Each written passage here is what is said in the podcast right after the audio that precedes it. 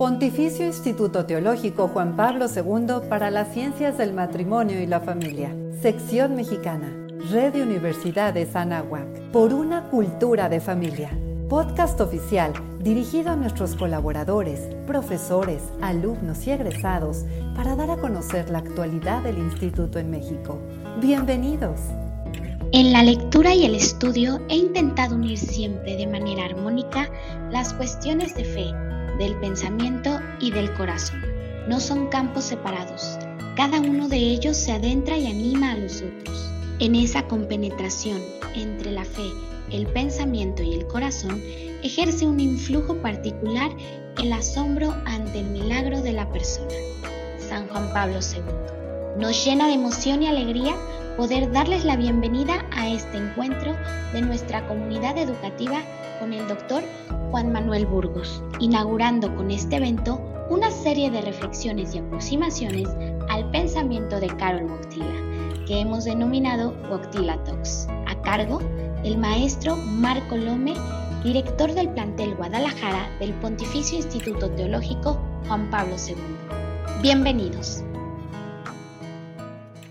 Gracias, doctor Juan Manuel Burgos. Es un honor para mí, como alumno he sido del doctor y también con el aprecio y cariño que tengo, de monitorear o dirigir esta, esta entrevista que nos llevará a hacer algunas reflexiones. Gracias también a quienes nos acompañan, ya sea presencialmente o virtualmente.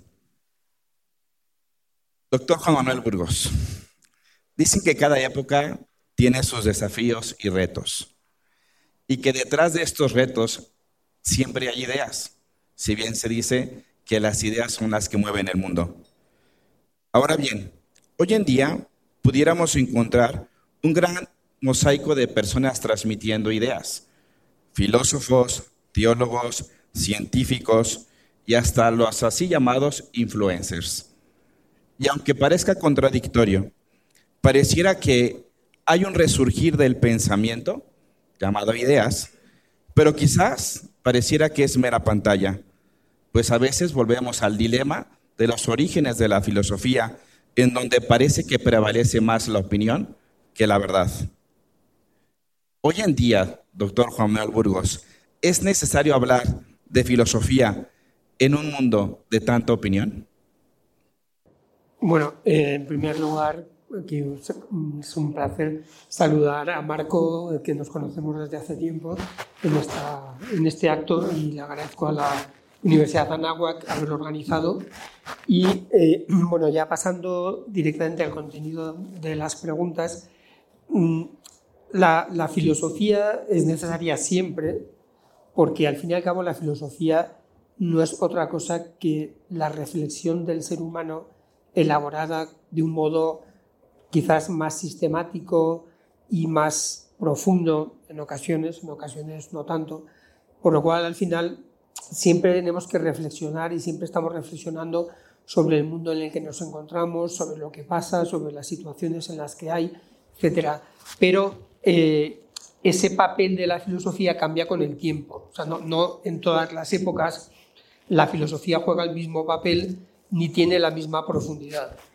Yo creo que por un lado estamos en una época probablemente bastante superficial, o sea, de hecho, pues ahora mismo sería difícil decir probablemente grandes filósofos, o sea, si nos vamos al siglo XX o al siglo XIX probablemente sea mucho más fácil decirlo que ahora. Y, pero no solamente en el ámbito de la filosofía, sino en muchos otros ámbitos. Creo que por un lado, por un lado estamos en una época bastante superficial, ligada a una cultura de lo visual, de la información, de la fragmentación, de la multiplicación de las informaciones. Pero a pesar de esto, el mundo, las personas siguen pensando, las ideas siguen apareciendo y el mundo sigue cambiando. Y en ese marco aparecen nuevas ideas y nuevos proyectos que, eh, bueno, el personalismo sería uno de ellos, pero también podemos hablar de otras corrientes, el animalismo, el transhumanismo, eh, problemas en bioética. Entonces, siempre las ideas van a estar allí y la filosofía es un poco el marco adecuado para transmitir esas ideas.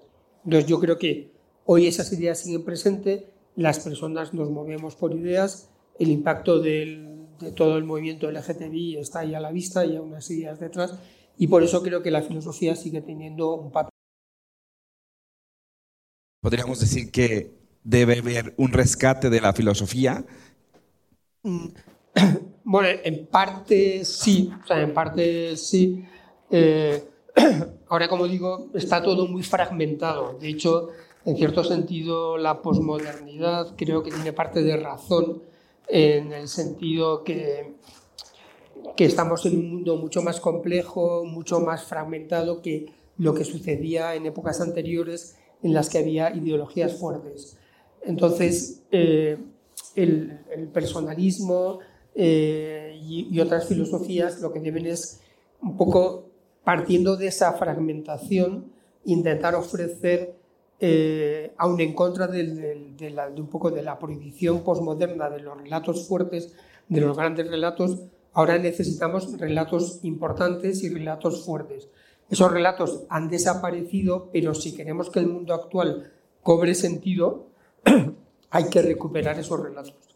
Y en el marco del personalismo, creo que el personalismo es una filosofía que es capaz de dar algunos relatos, quizás no todos los relatos como antes, que teníamos perspectivas absolutamente globales y abarcantes. Hoy quizás eso es una perspectiva más difícil de conseguir, pero necesitamos grandes relatos. Que ha hablado de relatos. Uno de ellos puede ser el relato antropológico. De hecho, un título de su libro, Antropología, Guía para una Existencia, luce como interesante porque al mismo tiempo nos habla de algo filosófico, pero también algo necesario, existencial, de recuperar ese relato antropológico que hoy en día se necesita, incluso, incluso en algunos ambientes filosóficos. ¿De qué tipo de antropología nos habla el personalismo? El título de ese libro está bastante pensado porque o sea, justamente lo que se pretende es hacer una conexión entre filosofía y vida. Sea, uno de los grandes problemas de la filosofía actual puede ser la desconexión con la realidad, es decir, la, la huida hacia un escolasticismo o una erudición, o sea, estudios, si se quiere, muy profundos, hasta cierto punto muy eruditos, muy detallados, pero que quizás a veces no tienen el valor de enfrentarse con la realidad y dar respuestas. Es decir, tú qué es realmente lo que piensas sobre este problema, porque la filosofía trata de eso. O sea, de hecho, ya lo dijo Santo Tomás hace mucho tiempo, eh, la filosofía no se preocupa de las opiniones de los filósofos, sino de la verdad de las cosas. Eh, cuando la filosofía se, se reduce a ser opiniones de los filósofos, entonces es cuando pierde su interés, porque lo que la gente espera de la filosofía son respuestas. Y una de las respuestas principales hoy en día es justamente la antropología. Por eso yo titulé este libro así, Antropología, una guía para la existencia, porque la idea del libro era ofrecer una síntesis antropológica y justamente como las ideas, volviendo a la pregunta anterior, mueven la vida, si tú sabes quién eres, vas a saber hasta cierto punto qué es lo que tienes que hacer, cómo comportarte y cómo orientarte en el resto de la realidad. Eso, por otra parte, es bastante típico de la filosofía personalista en general. O sea que los filósofos personalistas siempre han tenido como esta orientación práctica, esta orientación de de influir en la sociedad, de, generar respuestas, de, dar, de dar orientaciones y generar caminos.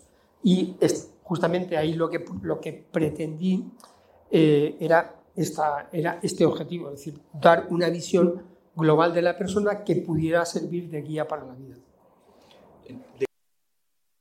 ¿De qué manera pudiéramos decir que esta antropología existencial, quizás parafraseando un poco la, Antropología Metafísica de Julián Marías, puede responder al hombre de hoy a estas preguntas existenciales que ha habido. ¿Quién soy? ¿De dónde vengo? ¿A dónde voy? O incluso, ¿con quién voy?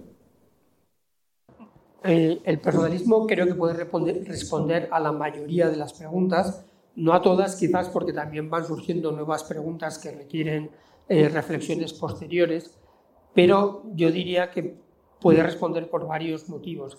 Primero porque es una filosofía moderna, o sea, los grandes filósofos personalistas son siglo XX y algunos han llegado hasta el siglo XXI.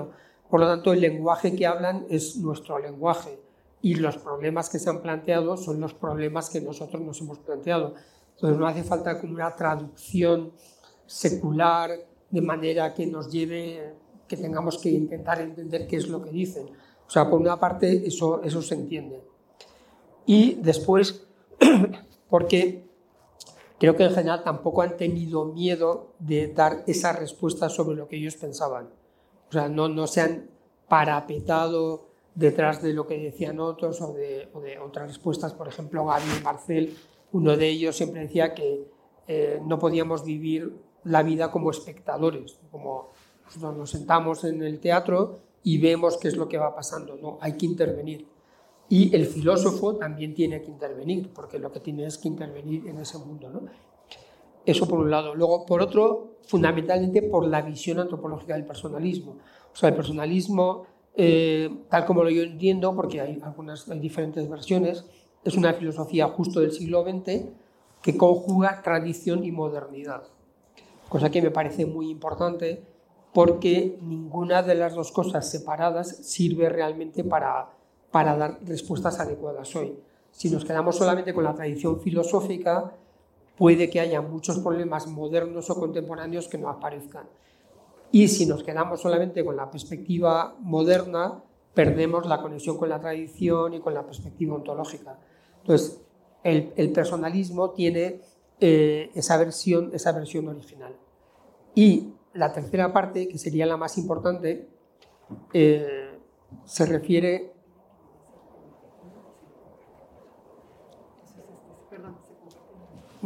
La tercera parte, que sería la más importante, quizás es respecto a los contenidos.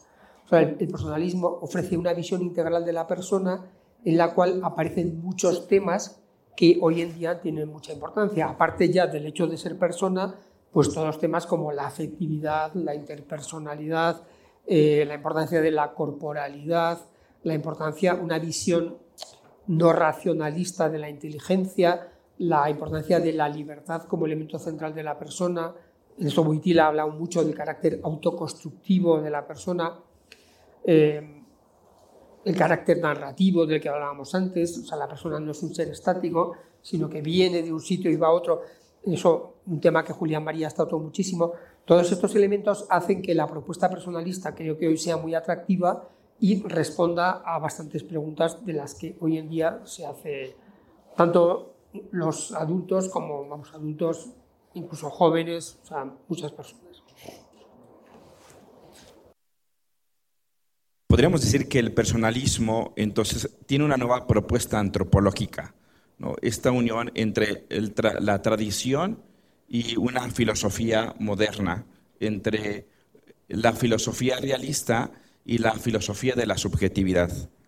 Sabemos de antemano que hay una gran cantidad de autores personalistas que, que han explorado todo este ámbito y que han dado grandes aportes, no solamente a la filosofía, sino que también han derivado a la teología, a la pedagogía, o incluso ha derivado a ciertos eh, pensamientos como el del personalismo integral y todas las grandes luces que sigue provocando todo este pensamiento. ¿Cómo podríamos entonces definir el personalismo y qué impacto tiene o cuál es su proyección? Mm. Bueno, definir el personalismo en poco tiempo es difícil porque es una filosofía, las filosofías son, son complejas. Eh, me acuerdo una vez, me recuerda con, en otro contexto, que me dijo, explícame tu teoría en, en tres minutos. Digo, bueno, a ver, o sea, es como si yo le digo a alguien, ¿eh? tú eres médico, ¿no? Vale, pues explícame lo que sabes en tres minutos, ¿no? Pues, o sea, lleva un cierto tiempo, ¿no? Pero eh, sintetizando un poco, o sea, diríamos que el, personalismo es una filosofía del siglo XX, yo pienso que antes no hay propiamente hablando de personalismo, que piensa el mundo y la filosofía desde la persona, cosa que puede parecer trivial quizás, pero es algo que no se ha hecho hasta el siglo XX. O sea, en todas las culturas, en todas las filosofías anteriores, en ninguna se ha pensado al ser humano desde la persona. O sea, se ha pensado como sustancia, se ha pensado como yo, se ha pensado como conciencia, pero nunca se ha pensado al hombre como persona. Esto solo lo han hecho los personalistas en, el siglo XX. Y esa es, la, esa es la gran novedad. Por otro lado, también los personalistas del siglo XX han reelaborado el concepto de persona. O sea, el concepto de persona es de origen cristiano, o sea, se inventa en el contexto de, las, de, los debates cristológicos, pero cuando en el siglo XX retomamos el concepto de persona, es algo que lleva ese origen, o sea, tiene esa marca de, inicio, pero es como mucho más rico y mucho más complejo, porque ese concepto de persona ha incluido muchos elementos de la modernidad. O sea, eh, había un debate claro entre si la modernidad filosófica debía ser asumida o no, y eh, algunos la han rechazado más o menos en su mayoría, pero en general los autores personalistas todos vieron que había muchos elementos importantes ahí que debían ser asumidos. Entonces, el concepto, entonces la persona, el concepto de persona del personalismo tiene una potencia muy grande. O sea, tiene una potencia filosófica. Y eso serían como los dos elementos principales. O sea, pensar al, ser humano desde, desde esa idea de persona, sabiendo que esa persona, el concepto de persona contemporáneo propio del personalismo, al menos esa ha sido siempre un poco mi inspiración, tiene una potencialidad fortísima. Y de hecho, ahora mismo se está un poco viendo que cada vez hay más gente que, aparte ya del núcleo propiamente filosófico del personalismo, quiere usar ese concepto de persona para aplicarlo en determinados ámbitos. O sea, a nivel de psicología, por ejemplo, en ámbitos educacionales, en ámbitos de coaching, en ámbitos de empresa. Todo eso está muy en mantillas, pero es un poco como el resultado de esa potencialidad. Hablando de esta potencialidad, desde luego que esta visión antropológica que responde obviamente a estas interrogantes que tienen las personas, ¿cuál es, eh, podríamos decir, el aporte en esta visión de persona que tiene el personalismo que pueda responder mejor al hombre de hoy?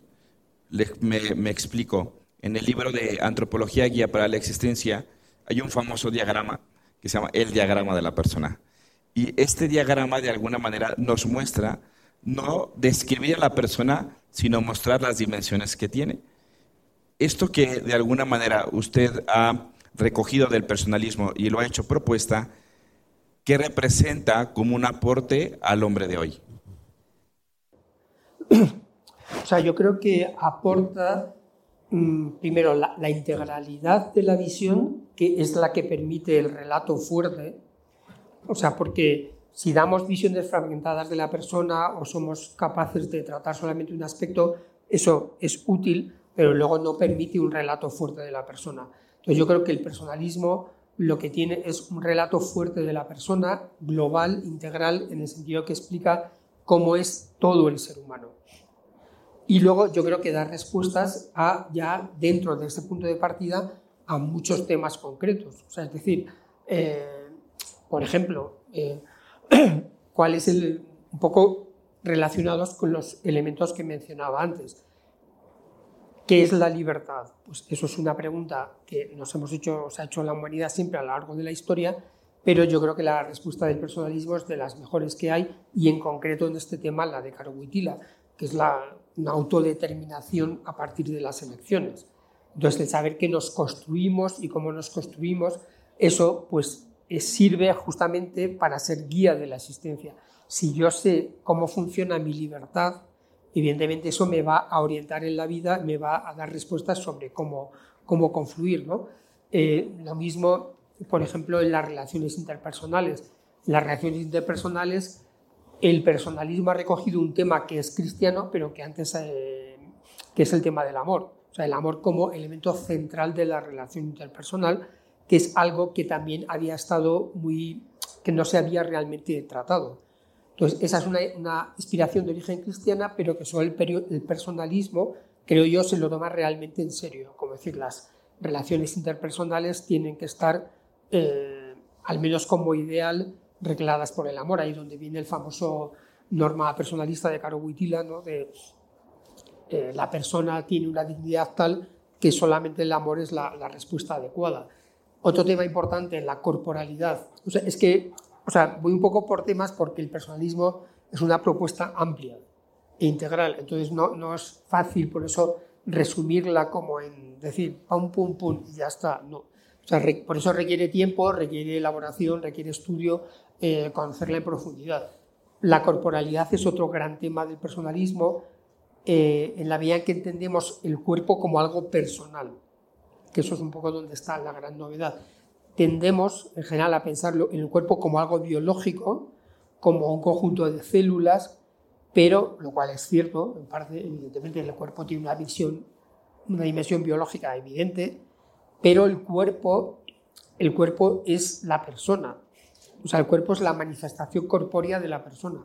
Por eso eh, tiene tanta relevancia y por eso el, cuerpo debe ser respetado y no podemos separar al cuerpo de la persona. Esto, por ejemplo, tiene multitud de, de, de consecuencias bioéticas. Tanto para, por ejemplo, en el caso del embrión, al principio, pues el embrión es el cuerpo, o sea, el embrión una, de las tesis doctorales que se hicieron justo sobre el personalismo integral iba en esa línea, que es el, que es el embrión. Bueno, el embrión es una persona en desarrollo en forma embrionaria. Entonces, cuando vemos el embrión, es el cuerpo de una persona en forma embrionaria, de la misma manera que el anciano, pues también lo es. Pero, pero allí solamente vemos la corporalidad. Ahora bien, si vemos, si consideramos que la corporalidad es algo personal, no simplemente que es un amasijo de células, el cuerpo nos está diciendo siempre que mientras hay cuerpo personal, hay una persona allí. Entonces, bueno, podría hablar varios, días seguidos sobre personalismo, pero creo que hay que mantener las preguntas, el tiempo. Obviamente hay temas que nos parecen convenientes para lo que también nosotros profundizamos en el Instituto Juan Pablo II, pero em, quisiera antes de irme a, explorar la propuesta de Carol Wojtyła, al personalismo, eh, si habláramos de una ingeniería para poder entender al hombre de hoy, hoy quizás se basa mucho en una ingeniería mecánica y pareciera que esta ingeniería que tiene la filosofía no es válida, como decir, las ideas nos hemos dado cuenta que quedan en lo abstracto, pero no profundizan. Y ahorita nos ha comentado cómo ha ido irradiando, ido radiando el personalismo en ámbitos como la educación, la pedagogía, la psicología, en la bioética, em, en otros ámbitos, y pudiera eh, preguntarlo, ¿qué es exactamente el motor que propone el personalismo para dar respuestas a problemas concretos? Por ejemplo, la ideología de género, o el tema de la identidad sexual, o el matrimonio, o la construcción de una armonía familiar, por poner algunos temas. Eh, en relación a la ideología de género, el, personalismo, sobre todo a través de Carl Witila y Julián Marías, eh, lo que propone básicamente es la existencia de dos personas, la persona masculina y la persona femenina. Justamente en relación con lo que antes mencionaba de la corporalidad, mm, esto es una visión completamente opuesta a la, estándar en la ideología de género y la idea es que fundamentalmente existen dos tipos de personas. y esos, esos dos tipos de personas eh, son iguales, somos hombres y mujeres, somos evidentemente iguales en cuanto a personas, pero somos en el fondo radicalmente diferentes en cuanto a hombres y mujeres. Porque el hecho de ser hombre o ser mujer afecta a toda la estructura personal. Entonces, nuestra corporalidad es distinta, pero no solamente a nivel biológico, sino esa corporalidad personal. es decir, que la relación del hombre con su cuerpo es diferente de la relación de la mujer con su cuerpo. Eh, el cerebro es diferente, o sea, es igual y diferente. O sea, tenemos el mismo cerebro, pero esto está demostrado científicamente que la, el, o sea, el desarrollo de, las, de, los, de los lóbulos cerebrales, incluso la conexión entre los hemisferios, es diferente, lo que supone toda una serie de cuestiones. Las, las mujeres tienen muchas más conexiones entre los entre los dos hemisferios, mientras que los hombres tenemos menos conexiones y por eso solamente vamos siempre en una dirección y nos cuesta mucho más los giros, ¿no? O sea, bueno, esto, o sea, eh, pero la sociabilidad también es diferente, o sea, los grupos de amigos y los grupos de amigas, o sea, hay toda una diferenciación que es algo evidente por otra parte, pero que ahora mismo pues está cuestionado por este gran eh, movimiento con mucha presión de la, de la ideología de género. Entonces ahí digamos que, por ejemplo, el personalismo tiene esa respuesta concreta. Sí, pareciera que se ha desatado como un mare magnum de propuestas que surgen y siguen surgiendo y que de repente uno cuando lee la revista Quién va viendo cosas como el tema del coaching, ¿no? Si bien ya se ve desarrollado una antropología y una propuesta también que brota incluso de así llamado personalismo integral. Me imagino que algún día le nació el conocer el personalismo. Autores como Gabriel Marcel o otros que fue profundizando como Jacques Maritain o incluso el mismo Julián Marías, que lo llevó a fundar la Asociación Española de Personalismo y que además, podríamos decir, es el padre del personalismo ontológico hoy llamado personalismo integral. ¿Qué sentido tiene esta asociación o qué, cuál es la propuesta de esta asociación en esta línea de propuestas sobre esta corriente filosófica personalista? Sí, la, asociación surgió de, de, una necesidad que yo vi, o sea, yo al final estoy dedicando mi vida intelectual al personalismo, pero esto ha sido un proceso que ha ido un poco surgiendo. Tampoco es que yo cuando empecé pensara, bueno, esto es, sino que simplemente a la base de lecturas, de ir viendo, de ir haciendo proyectos que surgían y que daban lugar a otros proyectos, pues ha ido un poco creciendo y justamente ahora tenemos como un nuevo paso que es el primer Congreso Mundial de Personalismo que empieza el, el lunes próximo y que os invito a participar, sea, sea presencialmente, los que estáis aquí, o eh, online, que se puede, se puede todavía, hay tiempo para la inscripción. Entonces, la, la Asociación Española de Personalismo surgió de una convicción mía que fundamentalmente era la existencia de un grupo de antropólogos eh, en su mayor parte del contexto judío-cristiano, eh, que aportaban muchísimas ideas a, las personas que querían, que buscaban orientación o filosofía en ese terreno y que sin embargo eran muy desconocidas o desconocidas. Entonces yo en ese momento, o sea, una situación un poco de perplejidad porque diciendo, o sea, ¿cómo es posible que a veces se vaya diciendo, es que no hay filósofos cristianos, pero sí, es que hay un montón? Eh, a veces se dijo, no, el, siglo XX es el siglo del ateísmo, eh, eso es falso. O sea, no, no quiere decir que no haya habido ateísmo en el siglo XX, que sí lo ha habido, pero por ejemplo a nivel de antropología, mi opinión personal es que no ha habido en toda la historia desde Cristo una antropología que sea más cercana a la antropología cristiana que la del siglo XX. O sea, yo personalmente lo tengo, lo tengo bastante claro, puedo estar equivocado, pero mi percepción es esa. Entonces, la, Asociación Española de Personalismo surgió inicialmente para difundir toda esta, todo, todo, este, todo este legado de riqueza de reflexión que es filosófico, o sea, es una filosofía, si se quiere, cristiana, aunque esto siempre es un poco problemático porque es un término un poco ambiguo, pero lo es, bueno, también hay judíos, eh, por ejemplo, Levinas, Buber, etc. Eh, entonces, una persona, una filosofía en contexto judío-cristiano, eso sí es explícito, pero de una riqueza y potencialidad filosófica. Y después, con el tiempo, lo que poco a poco empecé a ver es que yo tenía una visión del personalismo que no todos los personalistas compartían. Entonces, eh, entonces eh, yo estaba muy de acuerdo con mi visión del personalismo, pero no todos estaban tan de acuerdo con mi visión del personalismo. Entonces ahí es donde empecé un poco como a percibir que sí, éramos todos personalistas, pero había diferencias y esas diferencias a veces eran significativas. Y entonces esa fue una percepción que yo empecé a tener. Por ejemplo, no todos piensan que el personalismo es del siglo XX, otros los llevan mucho más atrás.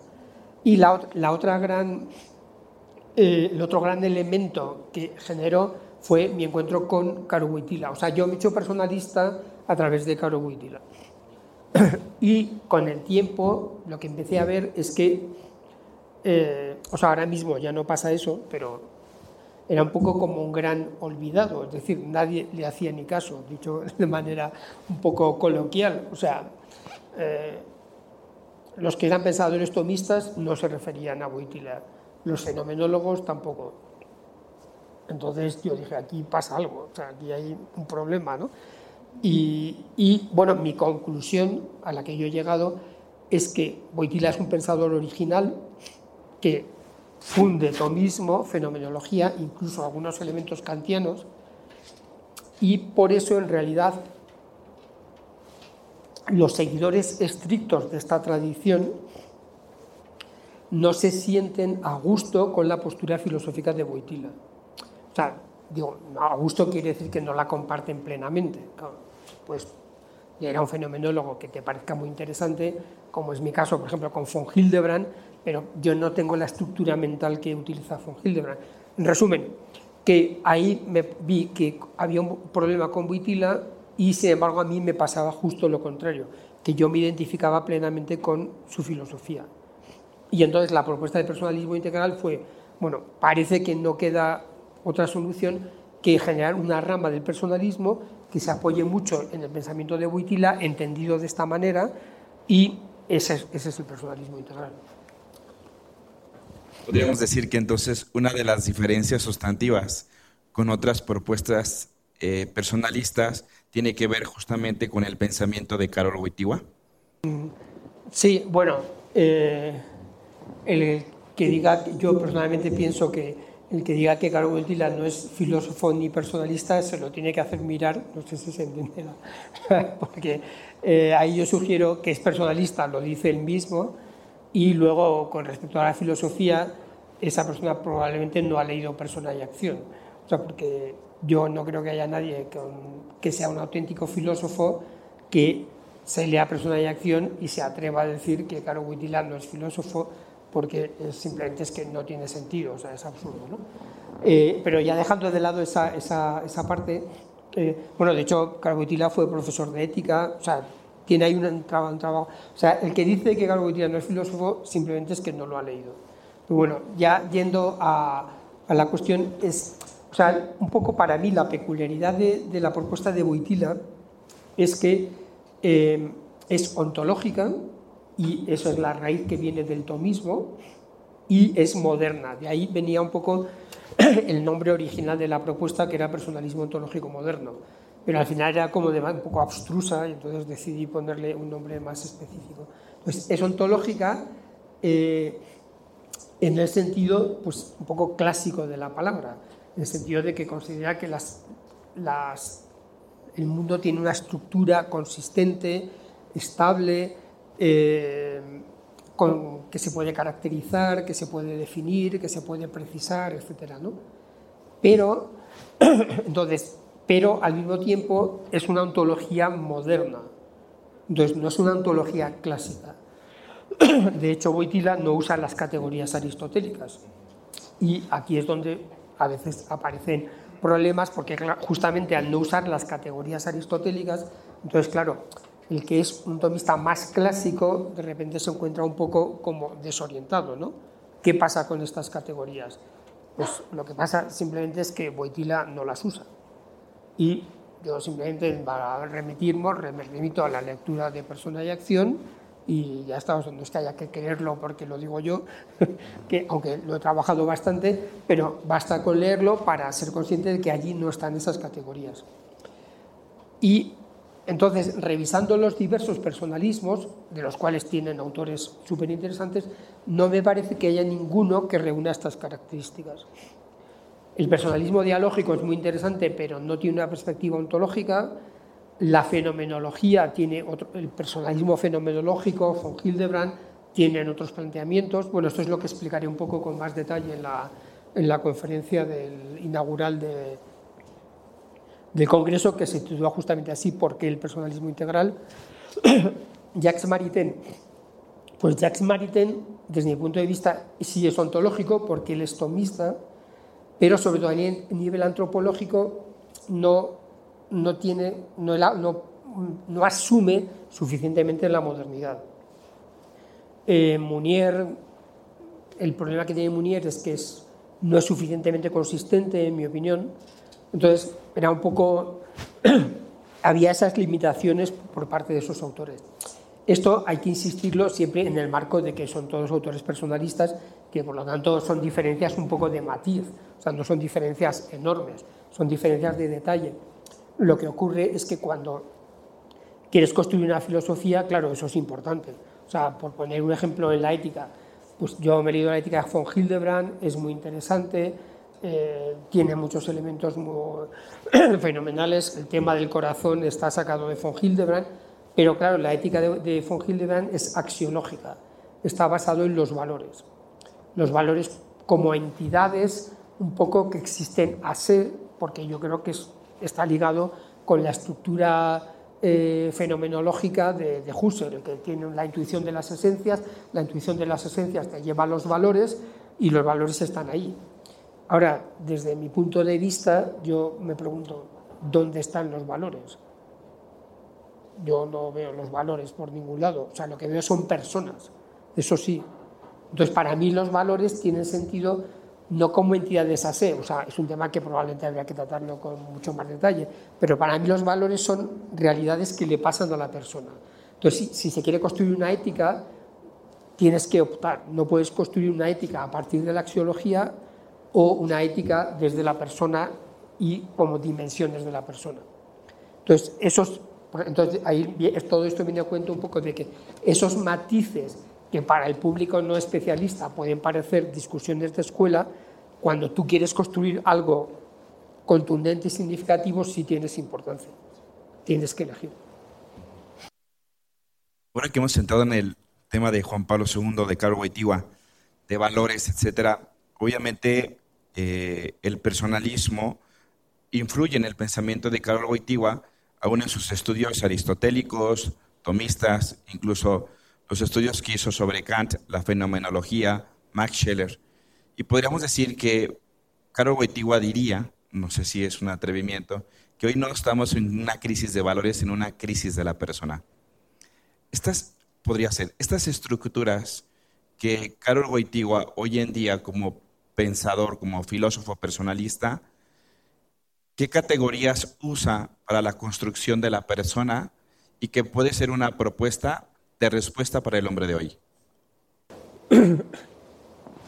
Bueno, lo peculiar que tiene Caro Wojtyla es que él se inventa las categorías. O sea, él no usa ninguna categorías de nadie. O sea, por eso es un poco, por eso digo que quien diga que no es filósofo, bueno, es que me indigna un poco. Entonces, eh, es que él se inventa esas categorías. Entonces, por eso, Persona y Acción, desde mi punto de vista, es es una obra maestra del siglo XX filosófica, porque hay una invención, o sea, hay una configuración estructural de toda una antropología nueva. Y por eso, desde mi punto de vista, se puede fundar una filosofía en esa antropología. o sea, una variante del personalismo en esa antropología. Si no hubiera esa construcción, no tendría sentido hablar de ello, porque sería simplemente quizás buena voluntad, pero poco más. Pero lo que ocurre es que Boitila eh, reconstruye, o sea, él toma las categorías modernas, toma las categorías clásicas y las fusiona creando nuevas, nuevas, nuevas estructuras. ¿no?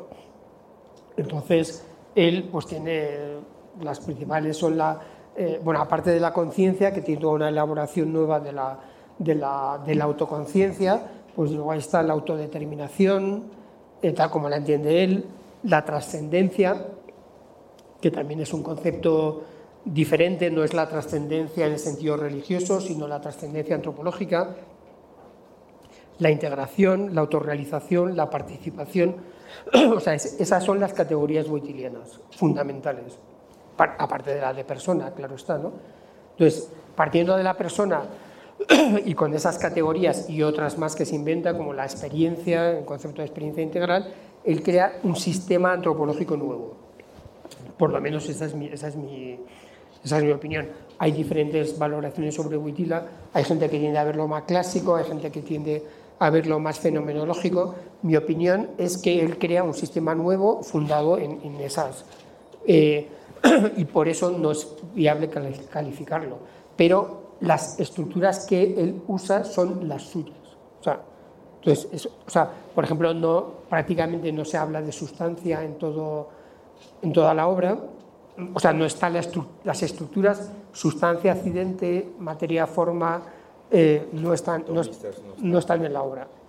Lo más similar es cuando se habla, por ejemplo, del supósito, porque Boitila intenta buscar el fundamento uno, pero claro, es un supósito con subjetividad. Claro, que es un supósito con subjetividad, pues no es tan sencillo saberlo.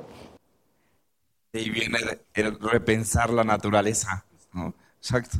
Em, creo que estas categorías que Carol Wojtyła ha, realizado, obviamente también desde un, pensar y también desde su propia experiencia de vida, que supone un gran reto, son las categorías por las que gira también la propuesta del personalismo integral.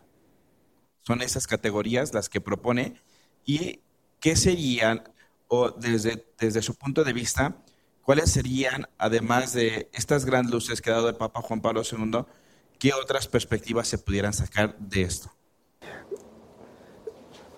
Eh, o sea, el personalismo integral gira sobre las categorías antropológicas de Juan Pablo II, eh, pero con ampliaciones. O sea, porque el problema es que Juan Pablo, o sea, Juan Pablo II tiene, o sea, tiene cosas muy buenas, pero pocas.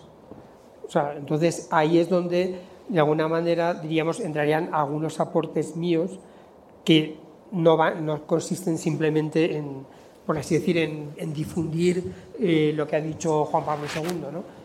Entonces, aportes que son necesarios para completar, o sea, porque, digamos, Caro Boitila lo que tiene fundamentalmente es a nivel filosófico, porque luego está la antropología teórica.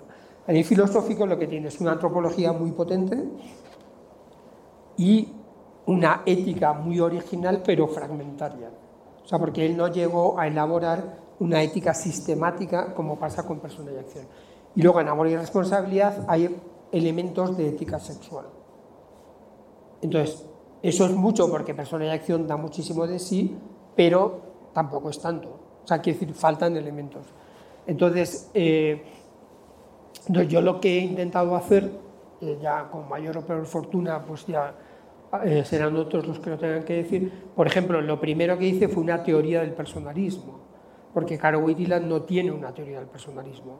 O sea, Caro Wojtyla habla de la norma personalista, habla del principio personalista de la acción, de la, habla, él dice que ha, que ha elaborado eh, desarrollos en el marco del personalismo, o sea, porque lo dice literalmente en, Don y Misterio, él piensa desde la persona, o sea, todas las categorías de Wojtyla son personales, o sea, pero no tiene una teoría del personalismo. Entonces, ese era un primer elemento que faltaba, decir, bueno, vale, pero el personalismo, ¿qué es? Eso en Wojtyla no se va a encontrar porque no, no lo tiene. ¿no?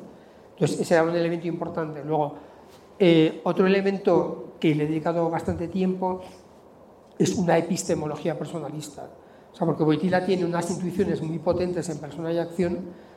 Yo creo que tengo un poco como, no sé si es el don, no sé si es un don, se puede decir, de sacar petróleo de, de Garo Wojtyla, porque creo que veo más de lo que suele ver la gente en los escritos de Garo Wojtyla. Entonces, eh, Persona y Acción es un libro de antropología que empieza con consideraciones epistemológicas, lo cual a mí siempre me dejó sorprendido, diciendo, ¿por qué yo no he visto en ningún otro libro de antropología que empiece hablando de epistemología? Entonces, ¿por qué no, no lo voy a explicar ahora? Porque nos llevaría muy lejos y está por ahí escrito en algunos sitios, pero lo que vi es que, bueno, él lo hace sobre todo para, la, la razón fundamental es para crear una antropología que pueda ser objetiva y subjetiva al mismo tiempo. Y para eso desarrolla el concepto de experiencia y en 10 páginas dice un montón de cosas. Ahora, ¿qué ocurre? Que claro, si se quiere hacer una teoría epistemológica, pues eso había que desarrollarlo. Entonces yo lo he desarrollado bastante en, en varias obras, eh, tengo ya la última pendiente de publicación que se llama La fuente originaria, que sería el, como el libro más desarrollado.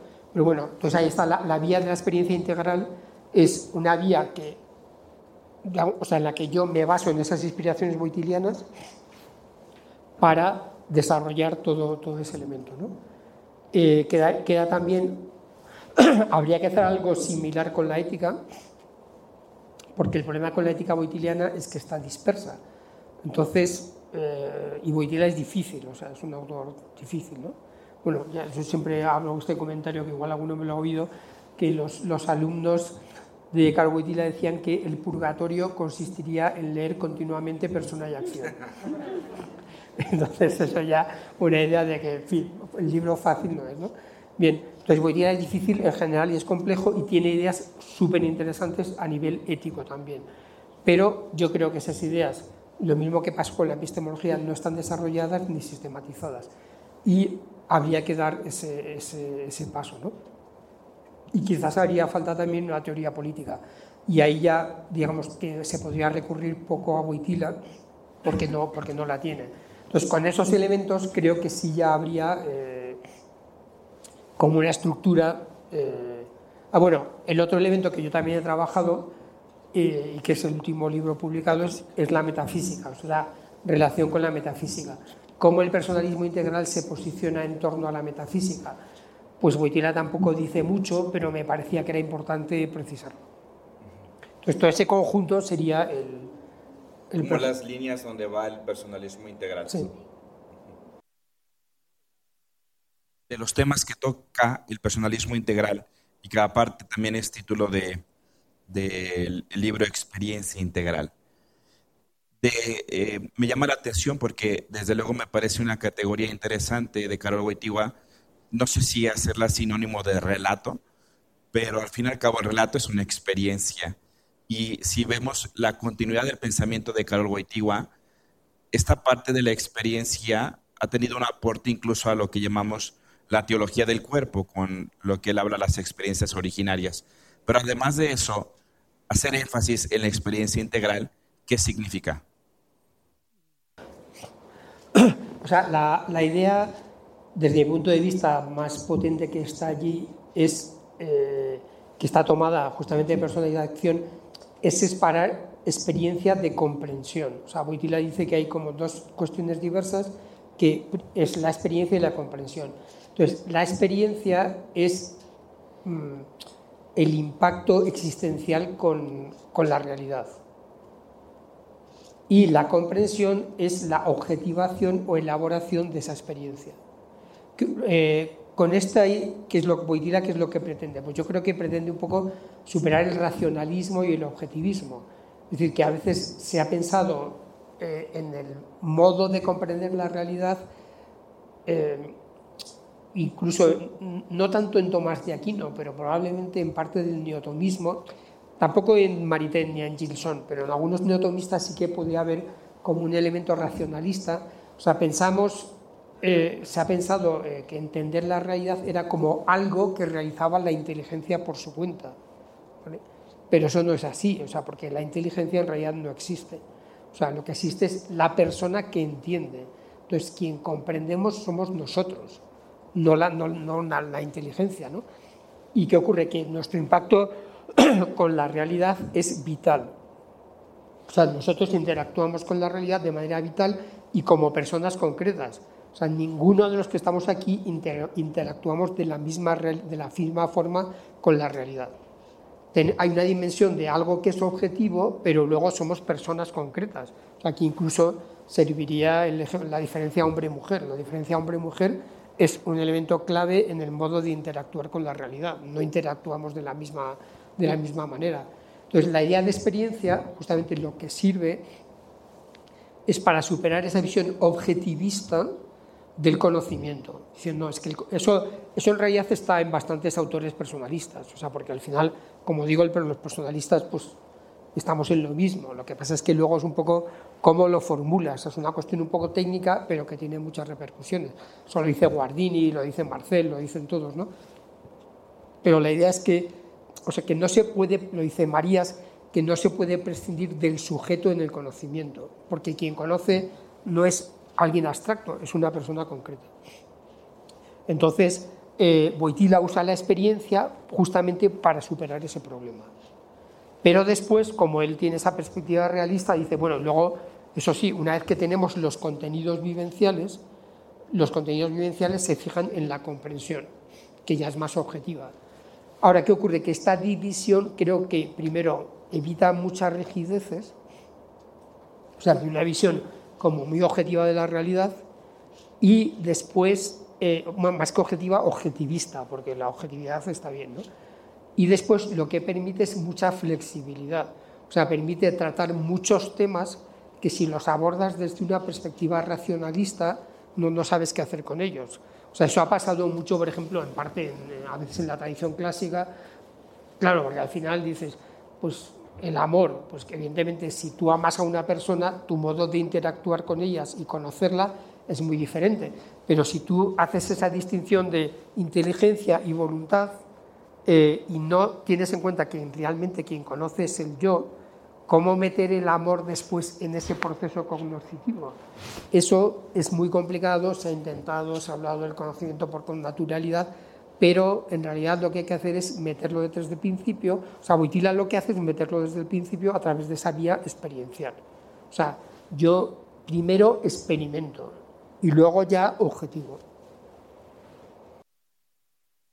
Claro, que entonces podríamos decir que muchos eh, de, los problemas que hoy encontramos ante ciertos racionalismos o cientificismos incluso, es que pierde de vista esta experiencia humana como puede ser la experiencia del amor, la experiencia de la sexualidad, la experiencia de la paternidad. ¿Será allí donde podríamos encontrar una luz para poder responder quizás a las problemáticas que hoy en día el hombre tiene?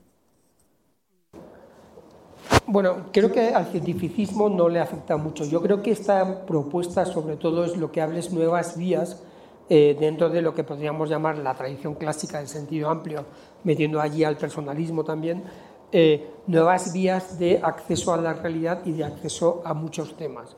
Es decir, porque si yo eh, considero que el punto de partida al tratar los temas va a tener que ser de carácter o sea, integral, experiencial, entonces eso me abre a, a poder tratar muchos temas nuevos y al tratar esos temas nuevos también nos pueden servir o para dar respuestas o para generar nueva cultura. O sea, por ejemplo, cómo tratar el teatro desde una perspectiva, digamos, racionalista o incluso el cine. Pues es muy complicado, o sea, algo se puede hacer, pero vas a quedarte muy corto. O sea, porque en realidad ahí estamos ante experiencias de diverso tipo, o sea, experiencias vivenciales con la, que incluyen la corporalidad, y que incluyen el dinamismo de la persona, que incluyen la creatividad. Entonces, si yo parto de allí, de, ese tipo de experiencias, es más fácil acercarse a ellas y tratarlas. Claro, luego eso no evita, por así decir, el trabajo de, elaboración, de conceptualización, etcétera, pero genera una vía de acceso que yo creo que desde otras perspectivas es, es, mucho más limitada, o sea, es mucho más difícil y de hecho al final no se trata. ¿Por qué? Porque en la práctica no se puede. O sea, porque la experiencia también lo que tiene es que introduce la subjetividad. Y la subjetividad es esencial para hablar de, para hablar de la persona. Entonces yo creo que sobre todo, más que, eh, más que aportar directamente en sí, eh, o sea, resuelve problemas epistemológicos, eso sí, desde mi punto de vista. Eso es lo que he desarrollado más en, en este libro, un poco que está por publicar, bueno, aunque ya hay dos, resuelve problemas epistemológicos pero después ya a nivel antropológico no lo resuelve porque esto es epistemología, pero sí abre un camino para poder afrontarlos mejor, desde mi opinión. ¿Cuáles son, doctor, los retos que vienen para el personalismo integral, para la Asociación Española del Personalismo o después de Carol Wojtyła? Bueno, retos hay muchos, o sea, no, no, como diríamos, con la que está cayendo, retos tenemos, tenemos bastantes. Entonces son retos para el personalismo y retos un poco en general, porque ahora estamos en una situación un poco de, de crisis cultural.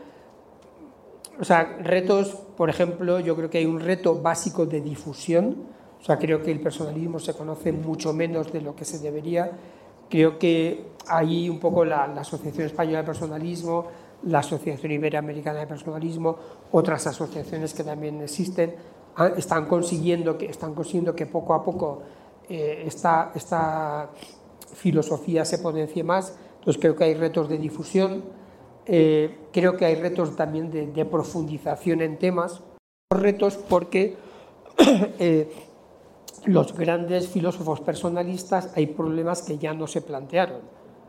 eh, pues uno de ellos, por ejemplo, es el... ¿eh? Bueno, la tecnología, pero yo creo que el, uno muy claro es... Eh, bueno, son el transhumanismo, es por ejemplo, que está en este caso asociado a la tecnología, está el tema de la ideología de género, que también es, es prácticamente no lo trataron, está el tema del animalismo también, por ejemplo, que es un tema que está, que está surgiendo. Yo creo que ahora mismo, en cierto sentido, también hay un problema de fondo que es como una cierta tendencia hacia la despersonalización. Eh, aunque, por ejemplo, hay movimientos ecológicos que son muy interesantes, hay una especie de asimilación del, del hombre con el animal del animal con el hombre, pero claro, solamente podemos asimilar al animal con el hombre si el hombre se va también diluyendo en algo, entonces, eh, digamos, como ya muy vital, ecológico, pero que pierde esa cualidad específica de la persona. Entonces, yo, retos hay, hay muchos, o sea que hay mucho trabajo y no hay, no hay problema, se puede seguir trabajando ampliamente en el personalismo. Termino, doctor. Una pregunta sencilla. Quienes quieren introducirse al personalismo integral, a este mare magnum de lo que implica también el personalismo, ¿qué le recomendaría? ¿Cuáles son las obras fundamentales, incluso para comprender mejor el pensamiento de Carol Wojtyła? Bien, bueno, en primer lugar haría referencia a dos páginas web donde hay bastante información. Una justamente es la de la Asociación Española de Personalismo, que es www.personalismo.org y luego, aunque sea un poco autorreferencial, pero creo que en este caso no hay todavía, a una, vía, una web mía personal que hace referencia al personalismo integral, que es también www.juanmanuelburgos.es. Y, a ver, en cuanto a referencias, eh, hay dos posibles vías de entrada al personalismo. Una posible vía de entrada es por un autor que a uno le guste especialmente. Entonces, esa es una posible vía de entrada. Uno puede, hay bastantes, uno puede elegir, puede decir, pues a mí me gusta Guardini, me gusta Edith Stein, me gusta eh, Caro me gusta Munier, esa es una vía de entrada. ¿Qué ocurre? Que eh, esa vía de entrada, eh, y eso es un poco otra de las intuiciones un poco que yo tuve, es problemática, puede ser, no es que sea problemática, puede serlo. ¿Por qué? Porque claro, uno puede decir, bueno, pues ¿qué pasa? Que me tengo que leer a toda Edith Stein para enterarme de qué es el personalismo. Entonces ahí yo elaboro, he hecho un trabajo de síntesis justamente para facilitar esa entrada. Entonces yo eh, básicamente recomendaría dos libros. Uno es el libro que yo he escrito que es Introducción al Personalismo, que creo que es una ahora mismo creo que es de las mejores introducciones que hay, y a nivel de antropología eh, eh, recomendaría también este libro de Antropología, una guía para la existencia. Creo que son dos libros que sirven para introducirse muy bien, primero en el personalismo en general y luego en la, eh, antropología personalista basada en Boitila. por lo que se, se, refiere a Boitila, ya he avisado que Boitila es un tipo difícil de pegar. Entonces, hay, como introducción, hay dos libros principales. está Amor y Responsabilidad, que sí es un libro relativamente accesible, y luego el libro fundamental es Persona y Acción. Lo que ocurre es Persona y Acción es un libro difícil y hay que saber filosofía. Ahora, realmente, si uno quiere enterarse y saber qué es lo que dice Caro Wojtyla, pues eso implica pasar por, por Persona y Acción. Tiene otros libros de ética más sencillos, las lecciones de Lublin o los escritos de ética, pero son todos muy interesantes, pero secundarios con respecto a persona y acción, que es la obra clave. Pues igual algo más el taller de los febres.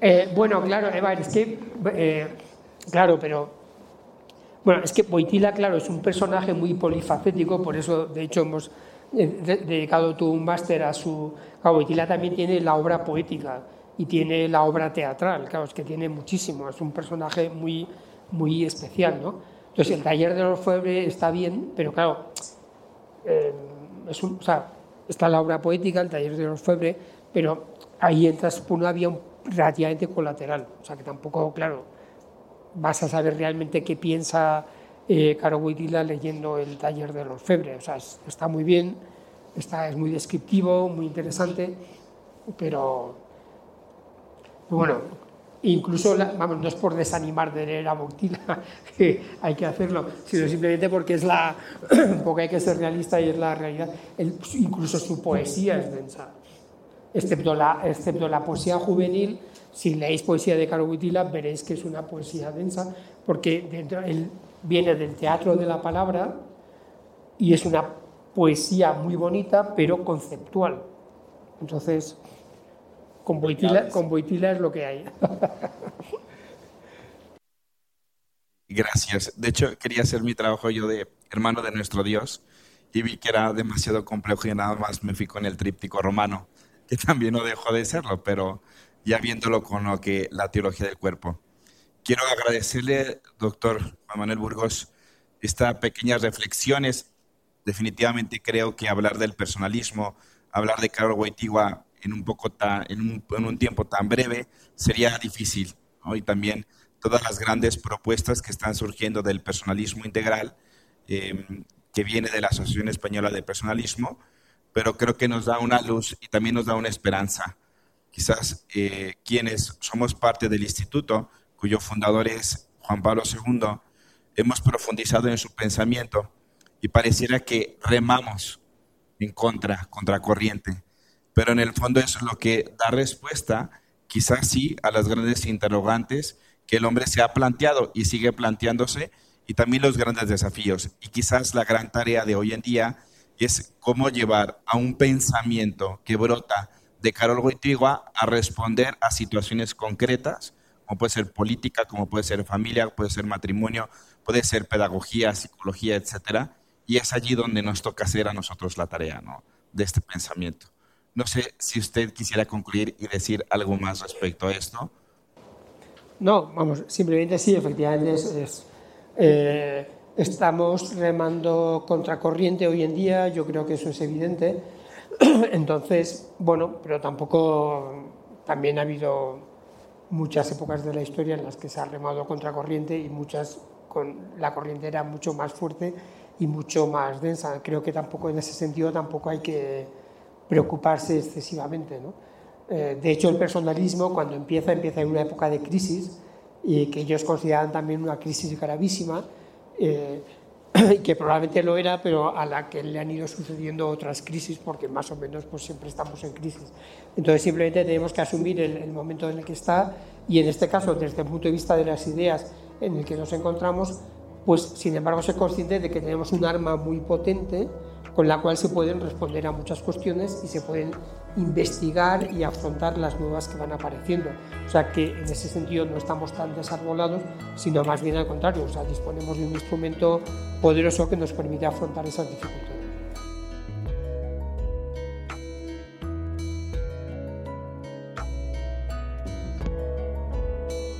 Esperamos que hayas disfrutado este encuentro. Muy pronto tendremos otro evento bajo el sello Wojtyla Talks. Espéralo. Esta ha sido una producción del Pontificio Instituto Teológico Juan Pablo II. Puedes suscribirte al podcast oficial en Spotify. Nos encuentras como Por una Cultura de Familia. Síguenos en Twitter, arroba y Juan Pablo II. En Facebook, Pontificio Instituto Juan Pablo II para la Familia. Y suscríbete a nuestro canal en YouTube. Pontificio Instituto Juan Pablo II, sección mexicana.